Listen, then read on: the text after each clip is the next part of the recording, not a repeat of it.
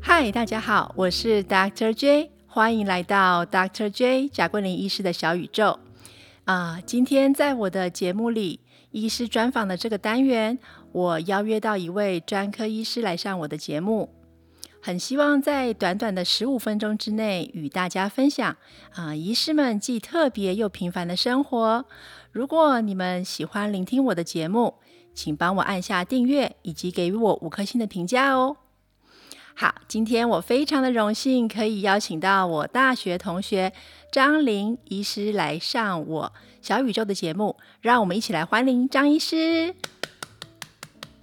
嗨，Dr. J，你好。啊，你好，张医师啊。嗯，我先跟我的听众们稍微说一下啊，张医师的背景，因为他是一个非常特别的主治医师。啊，张医师呢？他之前我用“之前”这两个字，是因为他目前呢，嗯，有离开他之前的那份工作，所以啊，我用“之前”这个啊来形容一下。啊，张医师呢，在台北市立联合医院仁爱院区啊担任外科呃加护病房担任专责的主治医师。那他在那个这个职位呢，已经啊。做了十三年之久吧，十三十四年之久，所以也是一个非常长的时间。那张医师的呃基本的背景呢，是一个神经外科的专科医师。哇，张医师，我想跟你啊聊一下，嗯，你觉得呃台湾极少数的女医师会选择想要走入神经外科这个相当呃技术来说非常艰涩困难。然后呢，她每一个刀都非常考验她的体力，因为刀开的时间有时候都很长。长的意思就是可能五个小时以上起跳，也许会更久。对对，所以说张医师给大家可以跟我们分享一下，呃，你为什么会想要一脚踏入这个领域？然后呢，到底这个神经外科这个科别有什么样的魔力，让你在年纪轻轻的时候，哦，应该是二十五、二十六岁吧，你就毅然决然的，呃，投入你的青春岁月、花样年华，去理解、去执行这个相对很困难的神经外科这个领域呢？嗯，其实我自己从一开始我就蛮喜欢神经相关专科，所以其实本来在我的考量里边，我曾经考虑过神经内科、神经外科，甚至我也喜欢精神科啊，就是怎么绕都是绕着人的脑子走就对了。嗯，因为我觉得神经科学。包括一些海马回、杏仁核这些奇奇怪怪的传导，我觉得是很有趣的。哦，但是后来我发现精神科对我来说太难了。精神科很难，因为它对很悬吗？很啊，很难把它固定化。我想在我年轻的心智里边，我很难分辨老师告诉我们怎么样去分辨对错的那些那把尺。嗯，了解。所以当时我宁愿选择一个我觉得硬一点，嗯，就算是，嗯，我想硬是两个部分啦，它的它的分隔性比较硬，但是他的工作也很硬，嗯哼。那我觉得挺好玩的，所以我同时我对这个自己自己动手做也很有兴趣，所以我觉得这是一个可以尝试跟挑战的领域。哦，所以它等于是符合了你喜欢这个大脑，你喜欢神经，但是你又可以去动手做做它这样子的一个概念，所以你选择了它，对吧？差不多是个集大成的概念。了解了解，的确，精神科哈，其实我也对他蛮有兴趣。不过我其实翻一下他的书，我真的觉得好难哦，因为他比较形而上一点，然后，哎，我不能讲玄学啦，它还是科学的一种，但是就是。相对我觉得难呐，我觉得是这样的，这这么说没有错，呃，所以我可以理解张医师呃喜欢动手做，然后又对这个大脑啊，对我们的脊椎神经很有呃兴趣这个原因，所以促使了你呃选择神经外科这个领域。好的，那接下来下个问题呢，就是呃，我要跟各位听众介绍一下，呃，张林张医师，他除了是神经外科医师之外呢，他的斜杠人生就是呃，在大学的时候出了两本呃很不错、很特别的呃文学创作啊，叫做呃《离别剑》跟《相思刀》。我想要请教一下张医师，呃，我知道很多人都会去做一些呃斜杠人生啊，那我想要问一下，呃，张医师，你觉得为什么你会想要写作？呃，是不是你对于人呃人的神经好有更比一般作者更深更透的认识，所以你在这方面的文学创作上面可以更得心应手呢？我想要问这个问题。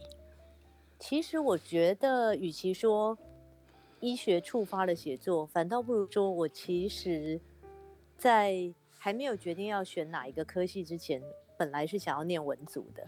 哦，所以你原本在联考的时候，你是想要走文，而没有想到走到医生这个行业啊？对，应该是在我国中、高中那个时候。嗯。其实，在那个时候，我终于认清我的史地考太烂了，所以 只好选理组了。了，但是你始终对于文学的创作是非常喜欢的。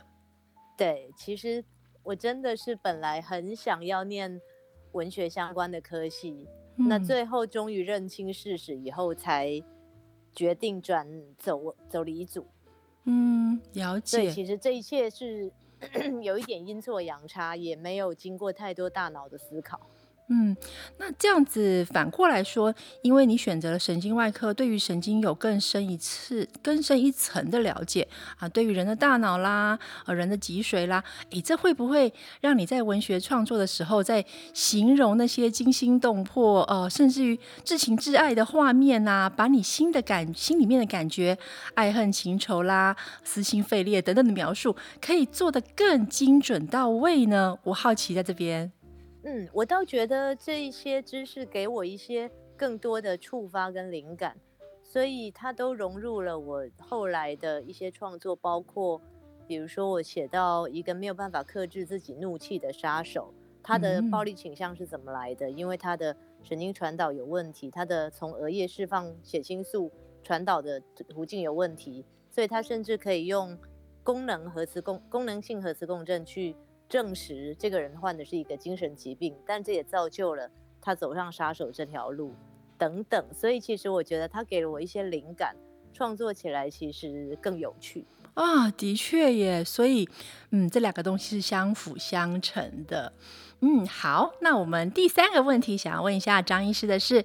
呃，在医科毕业之后，呃，刚刚我有提到，你就一直待在医院系统里面成长茁壮嘛，就是刚刚我们说的，呃，你在外科的加护病房担任专责主治医师，啊，也当了十三、十四年这么久，嗯，那最近呢，我们得知你离开医院系统啊，转换跑道到诊所系统去执业，呃，我想要好奇的问一下，是说你觉得面？对两种不同生态的医疗系统，你会以什么样的心情去面对？